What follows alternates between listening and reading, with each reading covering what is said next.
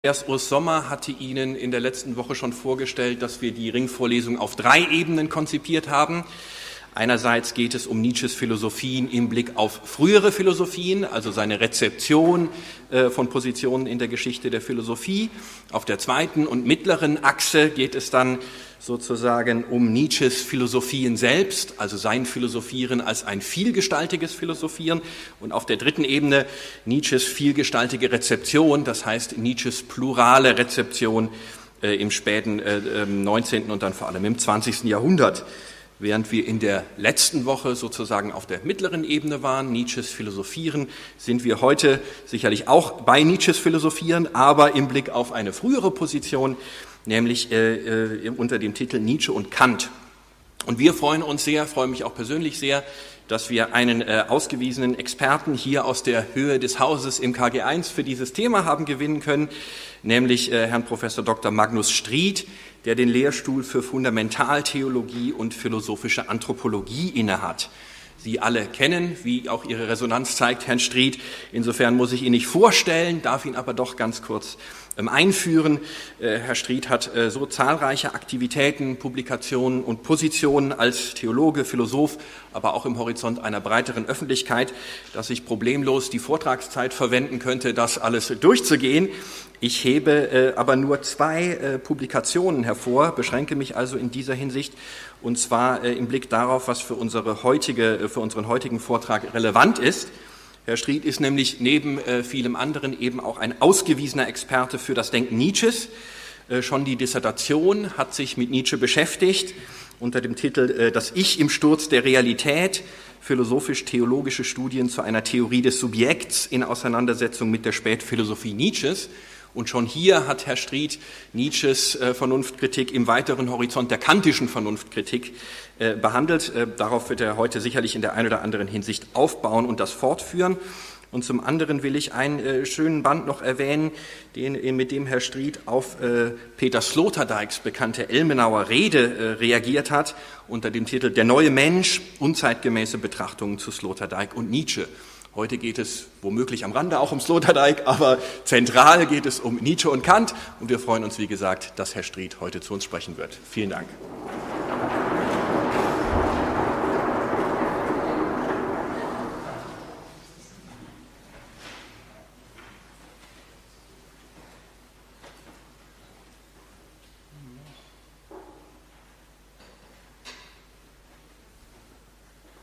Ja, meine verehrten Damen und Herren, es gibt nur diese eine PowerPoint-Folie, keine weitere. Das ist die erste Ankündigung. Die zweite Ankündigung ist, dass es keine Gliederung gibt. Ich möchte nämlich das Experiment mit Ihnen unternehmen, nicht nur historisch zu rekonstruieren, sondern systematisch zu philosophieren. Das heißt, ich werde immer wieder die Perspektive wechseln, Kant, Nietzsche, da geht das aus,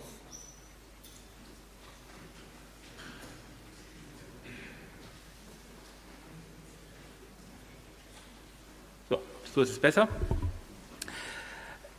und einen systematischen Streit zwischen beiden austragen, den Streit um das Subjekt, um Kerngehalte der praktischen Philosophie Kants. Der heimliche Ideengeber aber im Hintergrund ist kein anderer als Johann Gottlieb Fichte, der nur kurz und schmerzlos, aber entscheidend eingeführt wird. Zunächst einige Vorbemerkungen. Das Verhältnis Nietzsches zu Kant war vorsichtig gesagt ein extrem ambivalentes. Schaut man auf das gesamte Schrifttum Nietzsches zurück. Er hat ihn zumal in der Anfangsphase seines Schaffens neben Schopenhauer, vielleicht dem entscheidenden Lehrer Nietzsches, bewundert und sich dann immer entschiedener von ihm abgesetzt. Da lässt sich eine deutliche Bewegung erkennen. Und wenn ich sage, Kant war schließlich der, der entscheidende Antipode Nietzsches, so greift dies meines Erachtens auch nicht zu weit. Dies hängt, darauf komme ich zu sprechen, mit Nietzsches Kampf gegen das Christentum zusammen, dem er begegnet ist.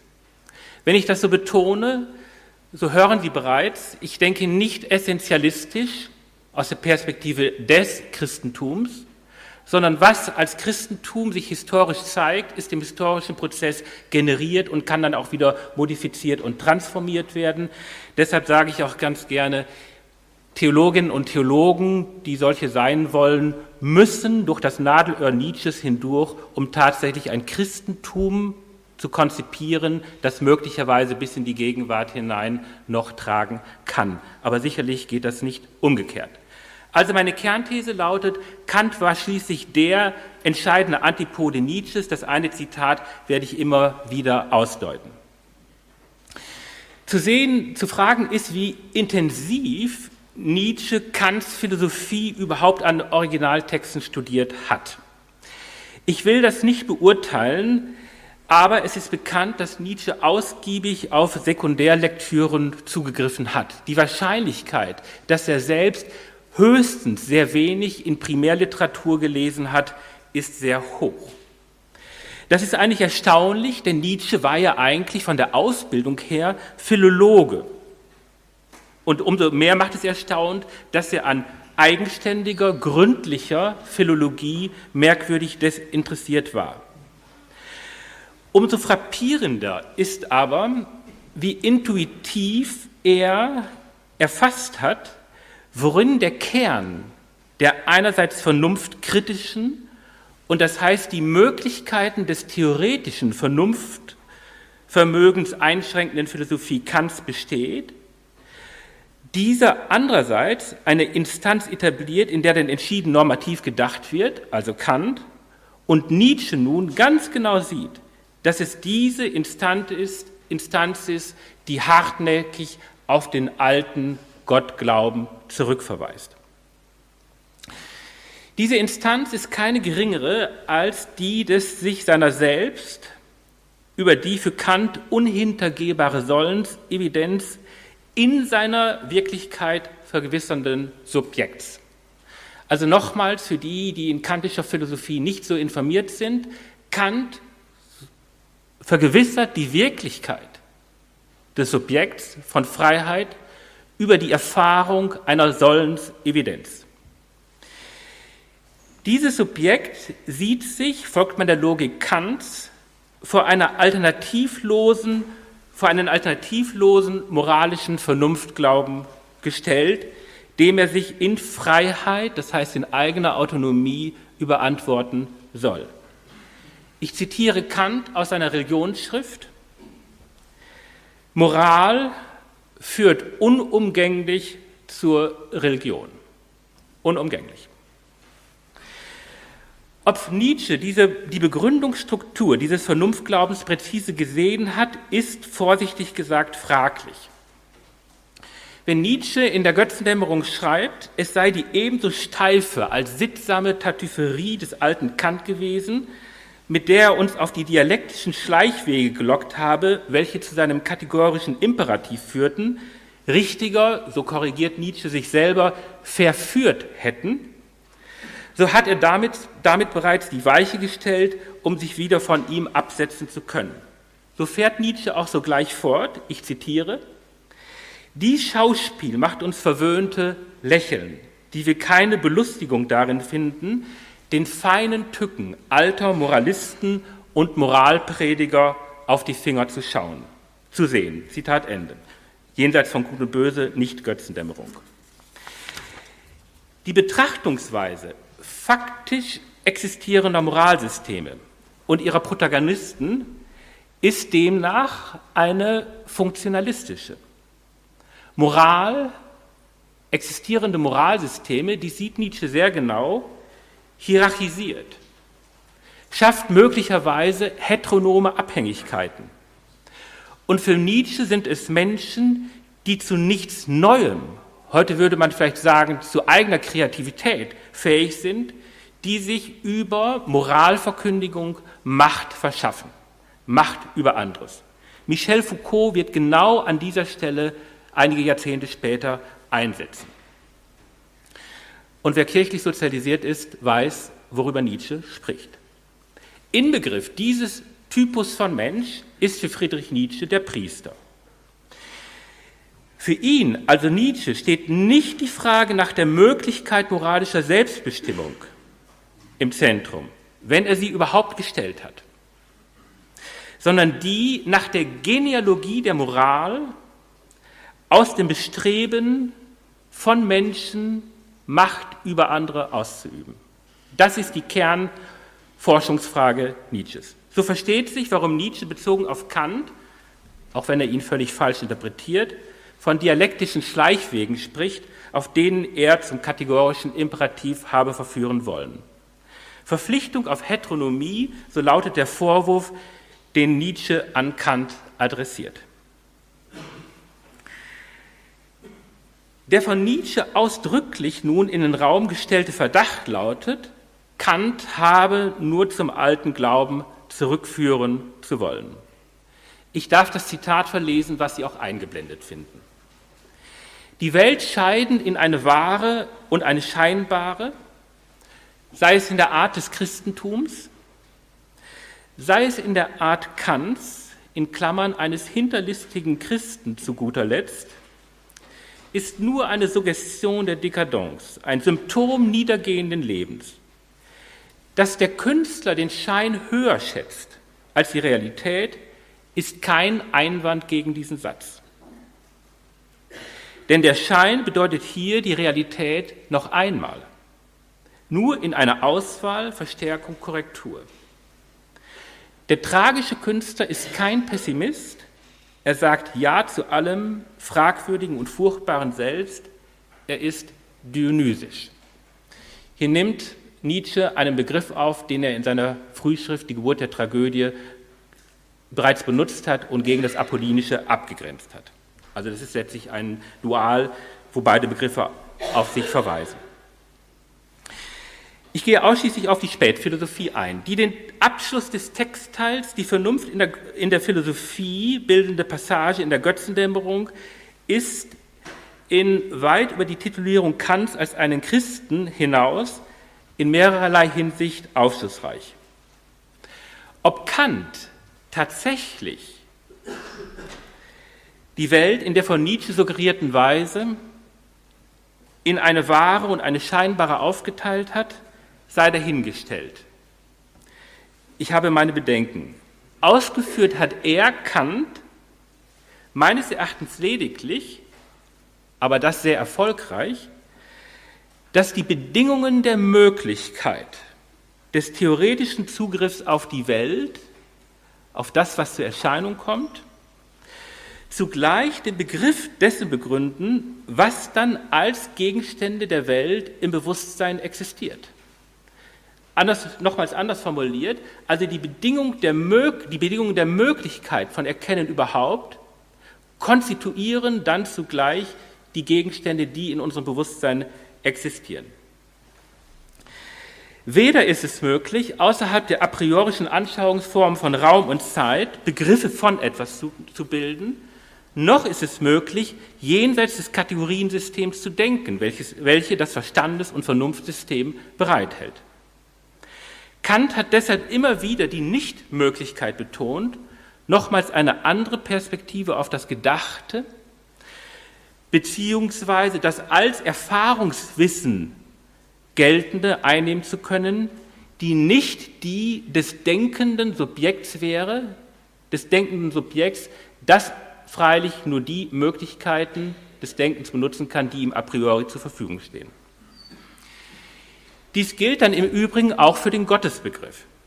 Im Denken des Begriffs Gottes und damit des absoluten Grundes aller Wirklichkeit entdeckt Kant lediglich die Abgründigkeit der menschlichen Vernunft selbst. Aber es bleibt für ihn zugleich dabei, dass der, ich zitiere ihn, Gott in uns seine Bestimmtheit innerhalb des Vernunftsystems zu erfahren hat, das sich am Ende normativ zu orientieren hat an Einsichten der praktischen Vernunft. Nur dann findet es in einem Gesamtsystem der Vernunft seinen ihm angemessenen Platz. Es ist der Primat praktischer Vernunft, der das kantische Denken leitet. Zurück zu Nietzsche. Nietzsche will in der gerade zitierten Passage, die Sie oben eingeblendet finden, aus der Götzendämmerung offensichtlich das Welt Verhältnis des Menschen und die Stellung des Menschen in ihr neu durchbuchstabieren. Nicht wahr und falsch. Und erst recht nicht gut und böse bilden die entscheidenden Unterscheidungskategorien, sondern die von Realität und Schein. Wobei, und dies ist für Nietzsche zentral, der den Schein produzierende Künstler, wobei gefragt werden muss, ob der Künstler eigentlich Subjekt oder nur Organon eines Geschehens ist, der den Schein produzierende Künstler die eine Realität nur noch einmal abbildet oder produziert. Es gibt für Nietzsche nur diese eine Welt.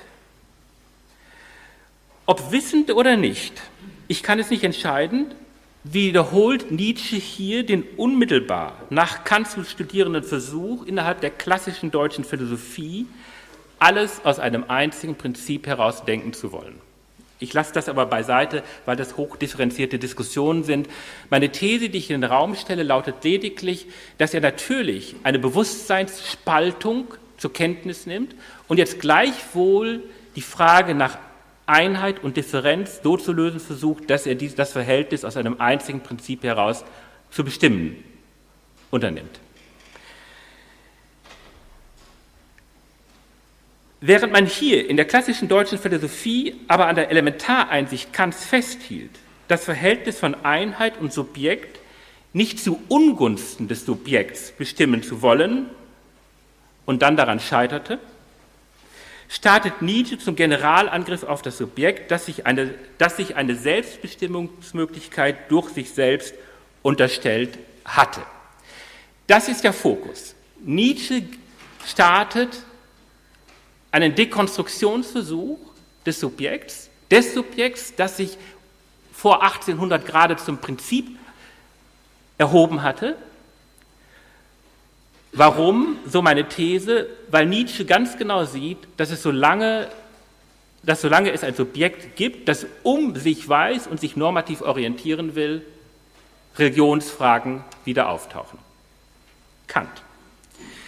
Das Subjekt wird nun zu einer regulativen Fiktion erklärt, von nicht subjekthaft gesteuerten Prozessen, es wird zum Fatum. Um die Differenz zu Kant möglichst scharf herauszuarbeiten, das halt etwas, ne?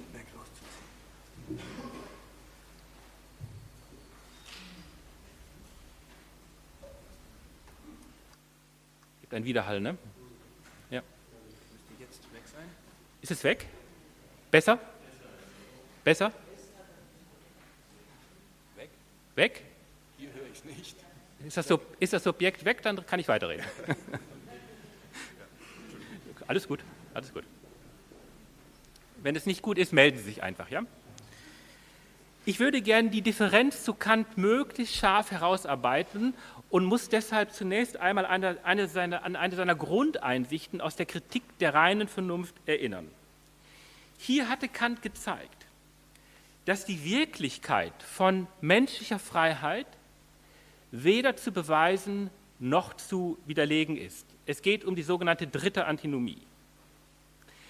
Dem liegt zugrunde, dass im Paradigma theoretischer Vernunftreflexion alles im Schema von Ursache und Wirkung begriffen wird. Und das bedeutet, es wird nach der Wirkursache von Freiheit gefragt und damit wird aber das Phänomen von Freiheit wieder aufgehoben.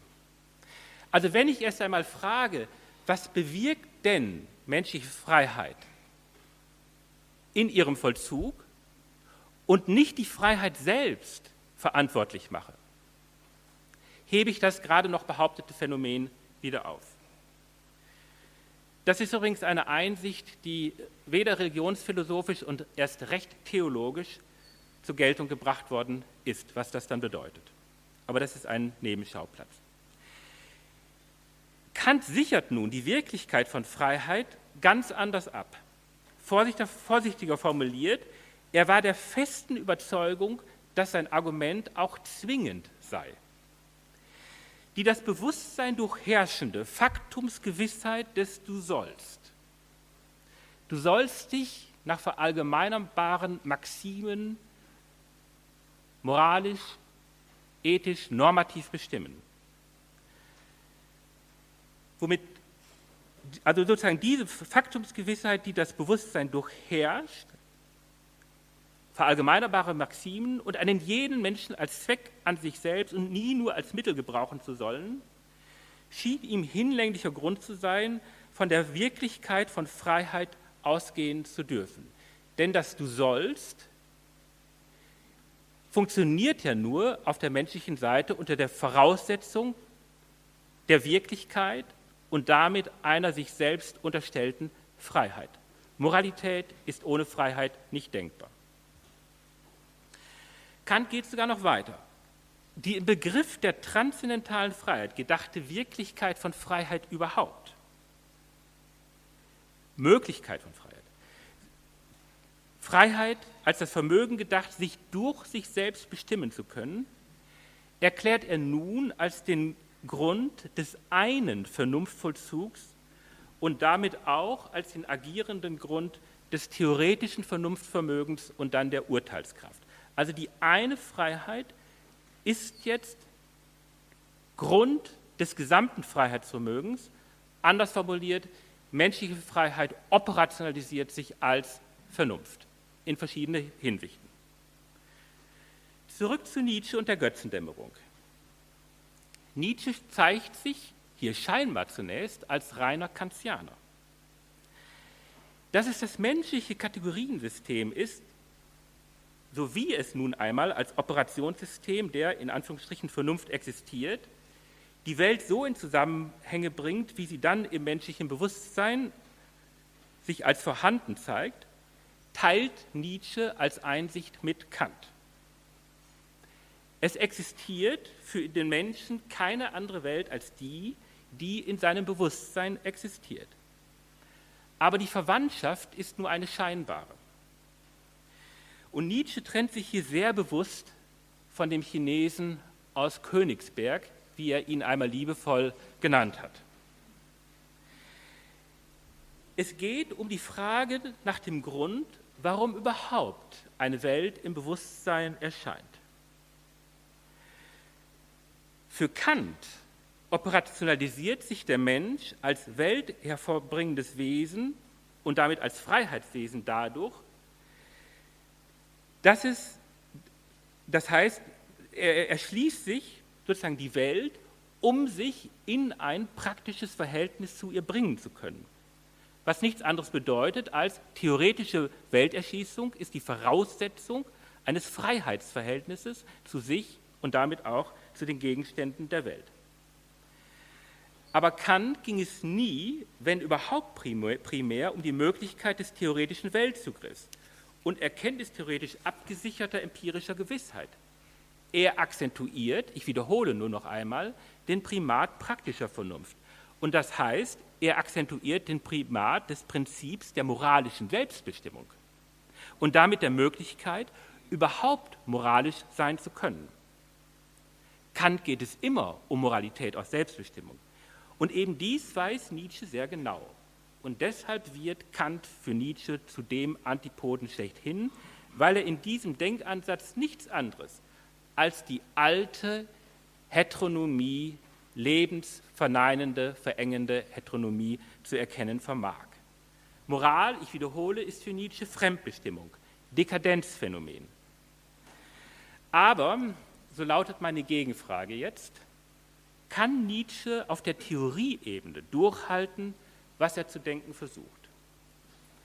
Die Möglichkeit eines dionysischen ja, Ja's zu dem, was ist, des Ja's, das er hier eindeutig einfordert, zu allem Fragwürdigen und Furchtbaren gar. Nochmals, Kant hatte über die Beobachtung von Antinomien der praktischen Vernunft, der Abgründe der Geschichte, schließlich die Notwendigkeit betont, Gottes, Gottes Dasein aus moralischen Gründen zu postulieren. Das setzt ein Subjekt voraus. Nietzsche hingegen setzt völlig anders an. Er bestreitet gerade den Ausgangspunkt der kantischen Reflexion das sich zu sich selbst verhaltende und bestimmen könnende Subjekt bestreitet, dass es das, dass es das überhaupt gibt.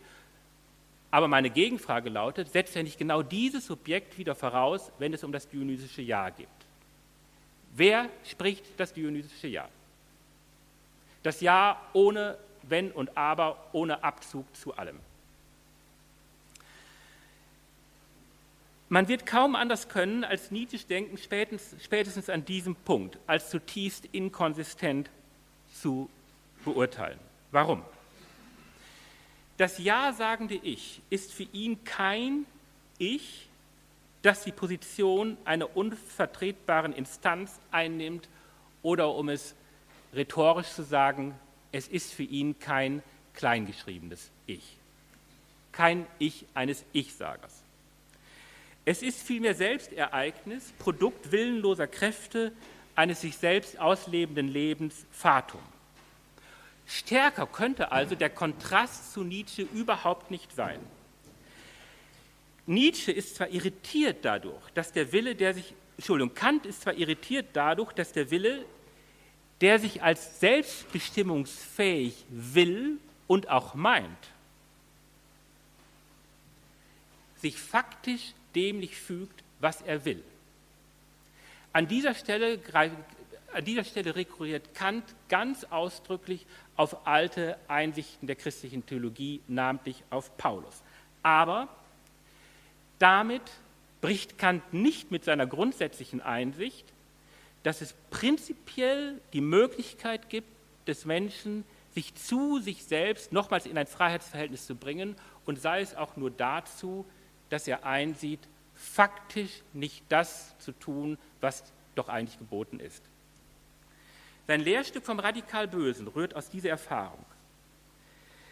Nietzsche hingegen bestreitet, dass es überhaupt so etwas wie einen freien Willen gibt und verstrickt sich dadurch in den angesprochenen radikalen Selbstwiderspruch. Am Anfang, so heißt, so heißt es bei ihm, steht das große Verhängnis vom Irrtum, dass der Wille etwas ist, das wirkt, dass Wille ein Vermögen ist. Heute wissen wir, dass Wille bloß ein Wort ist. Zitat Ende, nochmals Götzendämmerung. Wille ist für ihn genauso bloß ein Wort wie das Wort Ich. Wie argumentiert Nietzsche nun?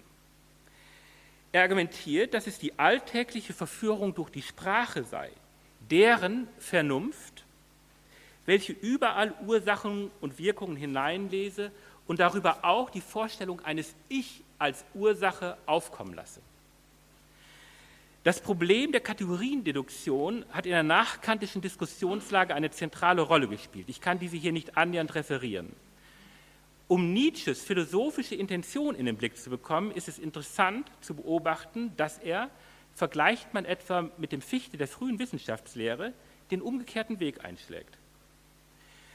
Hatte Fichte versucht zu erklären, wie Kategorien wie die der Substanz oder der der Ursache in einer grundlegenden Weise mit der Selbsttätigkeit eines Ich zusammenhängen, simultan aus dieser Tätigkeit hervorgehen unternimmt Nietzsche den Versuch, das Ich dadurch als Fiktion zu entlarven, dass es als eine durch die Sprache erzeugt, dass er es, durch, dass er es als eine durch die Sprache erzeugte Illusion beschreibt.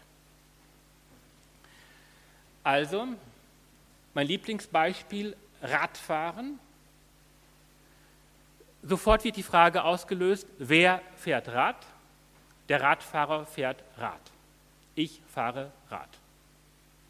Die Sprache funktioniert so. Überall werden also Subjekte unterstellt. So ist die Argumentationsweise Nietzsche jedenfalls in der Götzendämmerung. Es ist eine Notwendigkeit, ein Subjekt zu setzen, das die Grammatik der Sprache wem auch immer auferlegt. Das wem auch immer war sehr bewusst. Das Problem ist nun aber, dass Nietzsche faktisch wiederum die Instanz beansprucht, die er zugleich als nicht existent bestimmt, und das ist die des Subjekts, die ein Welt und so ein Selbstverhältnis ausbildet. Denn auch bereits der Satz, es existiert kein Subjekt, der Name Subjekt ist nur aufgenötigt über die Grammatik der Sprache, ist ja ein urteilender Satz. Wer urteilt aber? Auch die Möglichkeit eines dionysischen Ja-Sagens zur Welt ohne Abzug, so wie es im Zitat auftaucht, ist ja eine Aussage, die zunächst einmal eine Aussage ist, die durch ein Subjekt getätigt wird. Und jetzt sofort wieder die Frage, existiert dieses Subjekt oder ist sozusagen diese Aussage doch nur wieder das Ergebnis von anonymen Prozessen? Meine Gegenthese, mit Fichte gearbeitet, auch die Möglichkeit eines dionysischen Ja-Sagens zur Welt ohne Abzug kann reflexiv zum Bewusstseinsgegenstand gemacht werden. Das heißt, ich kann mich dabei beobachten, wie ich diese Möglichkeit, alles so, soll so sein, wie es ist, ja, es soll sogar ewig wiederkehren, ich kann diese Aussage zum Gegenstand meines Bewusstseins machen, mich dabei beobachten, wie ich dies tue, um mich jetzt wieder in ein Verhältnis dazu bringen. Es ist die sogenannte doppelte Reihe im Bewusstsein, die das eigentliche Problem anzeigt, mit dem Nietzsche auch hier arbeitet. Wie entsteht das? Wie ist das Verhältnis von Einheit und Differenz zu lösen? Auch hier ist immer noch eine Differenz vorausgesetzt. Nochmals, es war Fichte, der dieses, der dieses Phänomen in seinen beiden Einleitungen in die Wissenschaftslehre nachdrücklich beschrieben hat, beschrieben hat aus Problemkonstellationen der kantischen Philosophie heraus, Problemkonstellationen, die Nietzsche so vermutlich nicht gekannt hat. Interessanterweise nur einige Jahrzehnte später arbeitet er sich genau an dieser Problemkonstellation wieder ab dass Gegenstände im Bewusstsein existieren, ich mich dabei beobachten kann, wie diese Gegenstände reflexiv ins Bewusstsein gehoben werden können, sozusagen mich jetzt als Konstitutionssubjekt dieser Gegenstände betrachte und gleichzeitig mich jetzt wieder in ein Verhältnis dazu setzen kann, zu den Gegenständen setzen kann, die im Bewusstsein existieren. Das ist bezogen auf den Gegenstand des Satzes, ein Radfahrer fährt ein Rad, relativ unerheblich. Bezogen auf den Gegenstand, den ich ebenfalls ins Bewusstsein heben kann, die Frage, existiert ein Subjekt? Ist es legitim, mich als ein nicht durch selbstbestimmbares Subjekt zu beschreiben? Ist es alles andere als unerheblich? Und das war, das war Fichtes Kernproblem. Nochmals, Nietzsche probiert genau diesen Punkt anzugehen. Und mein Verdacht lautet, weil er ganz genau weiß, dass Moral nur denkbar ist unter der Voraussetzung von Freiheit. Habe ich kein Freiheitssubjekt, habe ich keine Moralität und kein Gottesproblem. Bewahre ich aber das Freiheitssubjekt, verbinde es mit moralischen Ansprüchen, kehrt die Religionsfrage unausweichlich zurück. Moral führt unausweichlich zur Religion, um Kant nochmals zu zitieren. Aufschlussreich ist, und ich nutze dies als Bestätigung meiner Grundthese, dass sich Nietzsches Kritik am Subjekt, es ließen sich freilich auch unzählige andere Stellen behandeln, in einem Zusammenhang findet, findet in, die von, in, der, in, der, in der, der ihm wo er äh, die von ihm Kant unterstellte Moralkonzeption einer deutlichen Kritik unterzieht. Und beiläufend führt er eine Kritik des Gottesbegriffs vor, indem er dessen Genese aus dem Selbstbegriff des Ich ableitet. Wie macht er das? Der Gott in uns entsteht bei Kant aus Grenzreflexionen, die das als Freiheitswesen gedachte Ich auf der reflexiven Beobachtung seiner antinomischen Struktur anstellt. Der Mensch möchte wohl Gerechtigkeit schaffen, kann diese aber ganz sicher nicht bezogen auf die Toten praktizieren. Moral, deshalb Kant, führt unumgänglich zur Religion, wobei hinzuzufügen ist, damit wird die Ungewissheit bezogen auf die Frage der Existenz des im Begriff gedachten Gottes bei Kant nicht aufgehoben. Nietzsche hingegen sieht ganz genau, dass der Mensch, solange er sich als moralisch positioniertes Subjekt will, und darauf kommt es an, will, solange der Mensch sich als moralisch positioniertes Subjekt will, es an die Religions- und damit die Gottesfrage verwiesen bleibt. Und deshalb, nochmals meine Kernthese, setzt er den Kritikhebel bezogen auf das alles leitende Projekt einer Dekonstruktion des religiösen Selbstverhältnisses des Menschen am Ende bei diesem Selbst und damit bei der Instanz an, die das Subjekt heißt. Also die, bei der Instanz, die Kant nur wenige Jahrzehnte vor ihm evidenzbasiert aus seiner Perspektive, aber ich stimme ihm dazu, über die Erfahrung des Sollens als unumstößlich behauptet hatte, nämlich die des sich selbst untrüglich gewissen und um sich selbst wissenden Subjekts. Was aber folgt, wenn diese Instanz sich nicht abschalten lässt? Diese Frage ist im Werk Nietzsches nach meiner Exegese nicht mehr zu entscheiden. Bis ins Spätwerk hinein stellt er sich den Fragen, gibt es die Möglichkeit, die alten Religionsmuster zu überwinden. Er ist sicher nur unter der Voraussetzung der Verabschiedung des Subjekts und daran scheitert er. Er scheitert genauso daran wie am Ende an einer triftigen Durchführung des Gedankens von der ewigen Wiederkehr des Gleichens. Was passiert aber, wenn diese Instanz des sich seiner selbst gewissen und vor allem wollenden Subjekts nicht abgeschaltet werden kann? Er, Nietzsche, schreibt, er fürchte, wir werden Gott nicht los, solange wir noch an die Grammatik glauben. Ne? Ein wunderbares Zitat. Mit dieser Ernüchterung hat Nietzsche seinen Abschnitt über die Vernunft in der Philosophie in der Götzendämmerung enden lassen. Wenn Grammatik meint, dass der Mensch dann, wenn er sich überhaupt vernünftig orientieren will, Fragen ausgesetzt sieht, die ihn dann unnachgiebig belästigen. So ist dem nichts hinzuzufügen und damit ende ich diesen Vortrag. Vielen Dank.